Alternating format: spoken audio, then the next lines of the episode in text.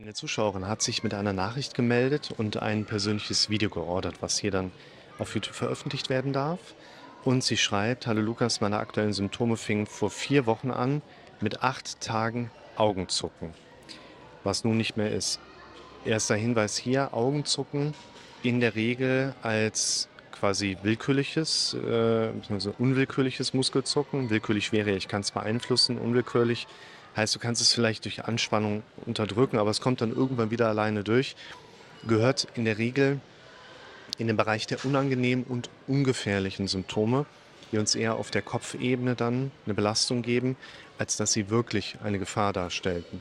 Wenn man dann natürlich danach googelt und kommt über Muskelzuckungen bei dem Thema Faszikulation raus, dann muss man halt auch leider sagen, dauert es oft nicht lange, und man landet beim Krankheitsbild der ALS, der amyotrophen Lateralsklerose, weil dort eben Muskelzuckungen, die als Faszikulation entsprechend gewertet werden dürfen, eines der Hauptphänomene sind. Aber die aller, aller, aller, aller, allermeisten Muskelzuckungen als Faszikulation sind sogenannte benigne Faszikulation, das heißt gutartige, die einfach auftreten, von alleine wieder verschwinden und eben kein Zeichen für eine ALS sind.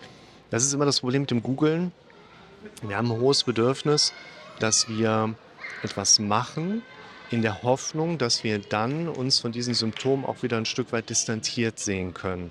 Funktionieren tut es meistens nicht und wir stecken noch tiefer drin in der Problematik. Also hier bei der Zuschauerin geht es los mit Augenzucken. Bekanntes Phänomen, in der Regel unangenehm und ungefährlich. Und man muss natürlich wieder aufpassen, weil unsere Gedanken gerne dann darauf einsteigen und im Automatikmodus umso stärker dann entsprechend dann noch die Befürchtung mit hochgeben, was könnte es denn möglicherweise sein. Nun habe ich Kribbeln im Gesicht, langanhaltend, manchmal wie Schübe, als wenn mein Gesicht nicht zu mir gehört. Neulich war ich beim Hausarzt, der sagte nun äh, kein MS, keine Multiple Sklerose, Herzinfarkt oder Schlaganfall. Drei Minuten Gespräch war dann beendet. Beim Neurologen bin ich in Behandlung aufgrund von Long-Covid.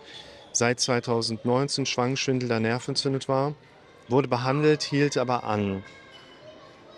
Wahrscheinlich durch die Angst davor. Mal ganz kurz, zum einen sehen wir hier, dass diese Zuschauerin nicht erst seit vier Wochen dieses Problem hat, sondern es quasi noch eine weitere Vorgeschichte gibt, die sich jetzt in das ganze Gefüge noch weiter mit einwebt. Das ist insofern ein wichtiger Faktor, als dass ein Mensch, der sich die ganze Zeit mit krankheitsorientierten Ängsten beschäftigt, nicht plötzlich auf die Idee kommt, was ist eigentlich, wenn ich meinen Job verliere und pleite gehe. Es sind zwar beides so szenarische Ängste, dass unser Kopf im Automatikmodus gerne sagt, ja, aber was ist wenn? Aber wenn sich unser Kopf die ganze Zeit um Krankheit dreht, dann werden wir auf das andere Thema vielleicht nicht so schnell reagieren. Wenn jemand die ganze Zeit auf Arbeitsplatzverlustängsten unterwegs ist, dann wird er wahrscheinlich auch nicht mal ebenso in den Bereich der krankheitsorientierten Ängste springen. Aber wir haben natürlich auch einfach eine gewisse Prädisponiertheit, dass eben jemand, der relativ wackelig auf den Beinen ist, was die Einsortierung von unangenehmen Symptomen betrifft, der wird eben auch entsprechende Unsicherheiten erleben, wenn andere Dinge im Leben dann mal so eine Rolle spielen und hochkommen. Des Weiteren ist die Thematik mit dem Long-Covid natürlich eine gewisse Unbekannte da drin, weil Long-Covid ähnlich wie auch Brain Fog oder äh, das Fatigue-Syndrom auch ja einfach noch Schwierigkeiten mit sich bringen. Ähm, chronisches Erschöpfungssyndrom, ne? Chronic Fatigue Syndrome, ähm, wo halt die einen Mediziner sagen, das ist das. Man auch immer darauf achten muss, je lauter ein Mediziner schreit, was es ist und dass er es behandeln kann, desto größer ist auch die Wahrscheinlichkeit, dass er einen Patientenzulauf hat, aber nicht unbedingt deshalb, weil es immer zu einem sehr guten und schnellen Therapieerfolg kommt, sondern weil da einfach Hoffnung bei sehr vielen Patienten geschürt wird, deren Behandlungserfolge bei allen anderen bisherigen medizinischen Ansätzen noch außen vor geblieben ist. Und da muss man immer so mit diesem Jahrmarktschreien aufpassen. Wenn ein Therapeut in der Lage wäre, dir mal ebenso in kürzester Zeit deine Ängste zu nehmen dann würde er dafür keine Werbung in irgendeiner Form machen müssen. Er würde selber nicht auf Social Media damit auftreten, weil er hätte das gar nicht nötig.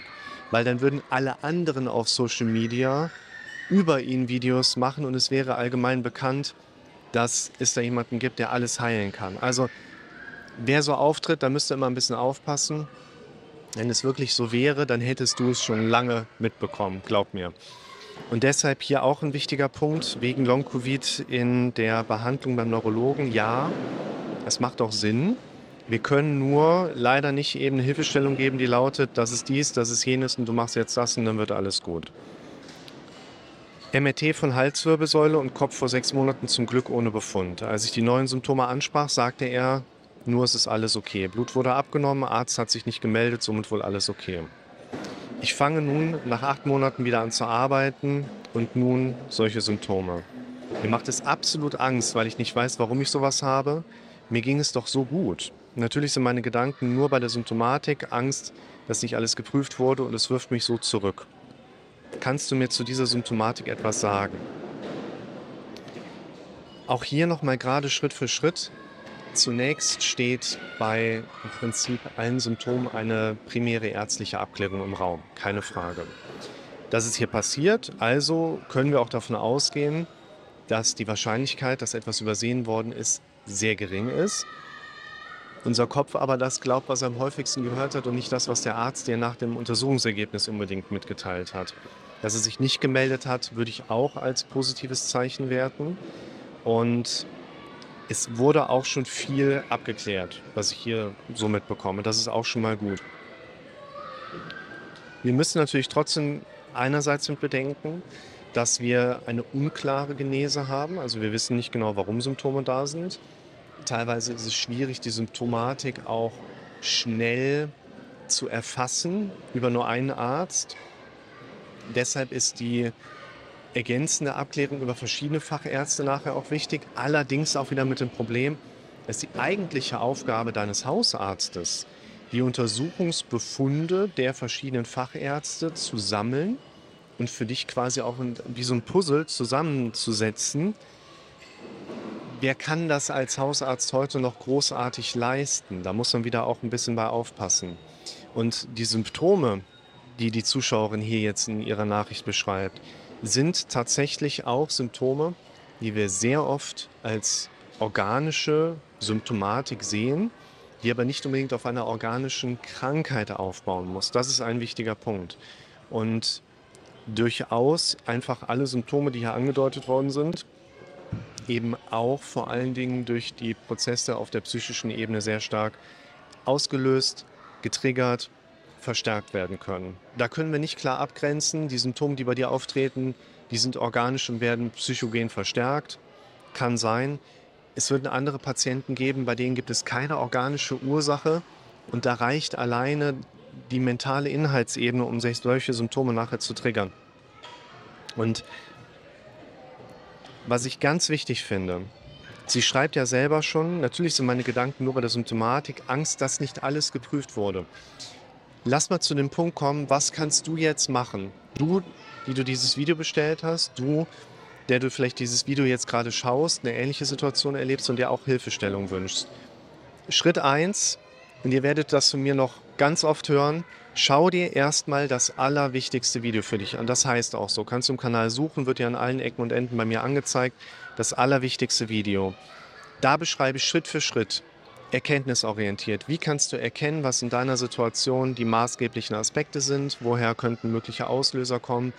Vor allen Dingen aber erstmal ein Bestandsbild erstellen. Mal ganz kurz um. Unser Denken funktioniert hauptsächlich über Sprachmuster und Bilder, die wir in unserer eigenen Wahrnehmung erleben.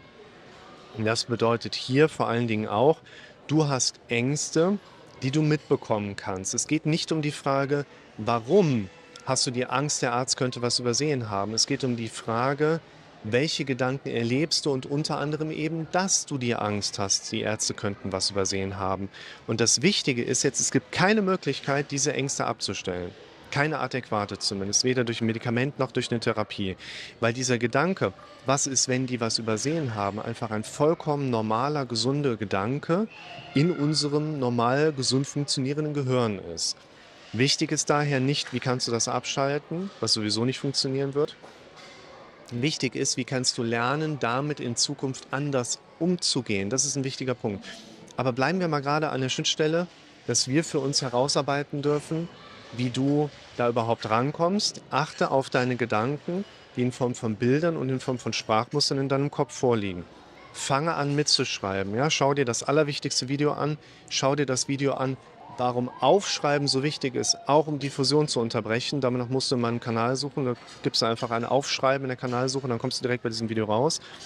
Und darüber wirst du ja auch merken, ich habe hier oben ganz oft am Tag, wenn ich in Bezug auf meine Symptomatik unterwegs bin, den Gedanken, was ist, wenn die Ärzte was übersehen haben?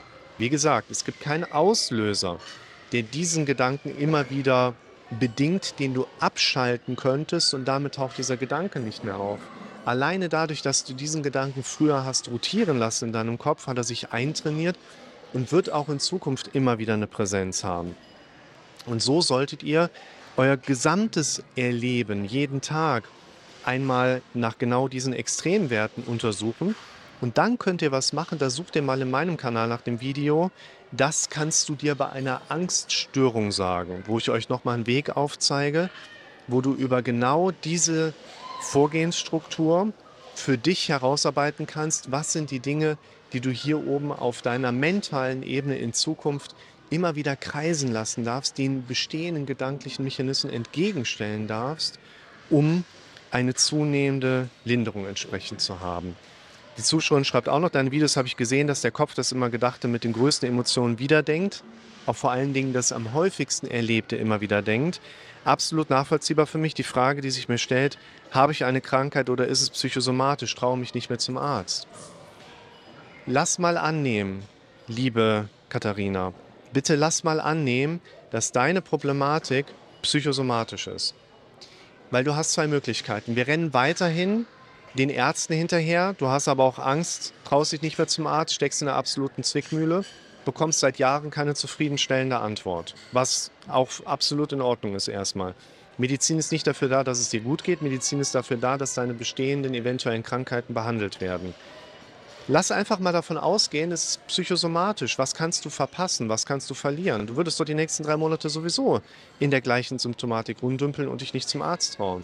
Lass einfach mal probeweise die Situation nutzen und sagen, wir gehen jetzt mal davon aus, es ist psychosomatisch und egal, was auf körperlicher oder Kopfebene passiert, klar, neu aufgetretene schlimme Symptome werden wieder abgeklärt. Wir tun mal so, als sei es psychosomatisch und konzentrieren uns voll und ganz auf den Weg, den ich dir hier vorschlage und gehen mal auf die strikt mentale Ebene. Und wahrscheinlich wirst du, werdet ihr merken, wenn ihr euch da mal ein, zwei, drei, vier Wochen zunehmend konstant und konsequent drum kümmert. Achtet auf eine hohe Quote beim Eingreifen in die eigenen negativen Gedanken. Achtet auf eine hohe Kontinuität, also die Dinge, die ich euch empfehle, auch konsequent macht. Der Zuschauerin hier schalte ich auch noch den Essential-Videokurs frei, der einige Dinge noch mal mehr vertieft. Und darüber entsprechend dann die Veränderung sicher beizuleiten, die den Kopf betrifft und dann in der Regel mit einer Linderung der wahrgenommenen Symptome einhergehen.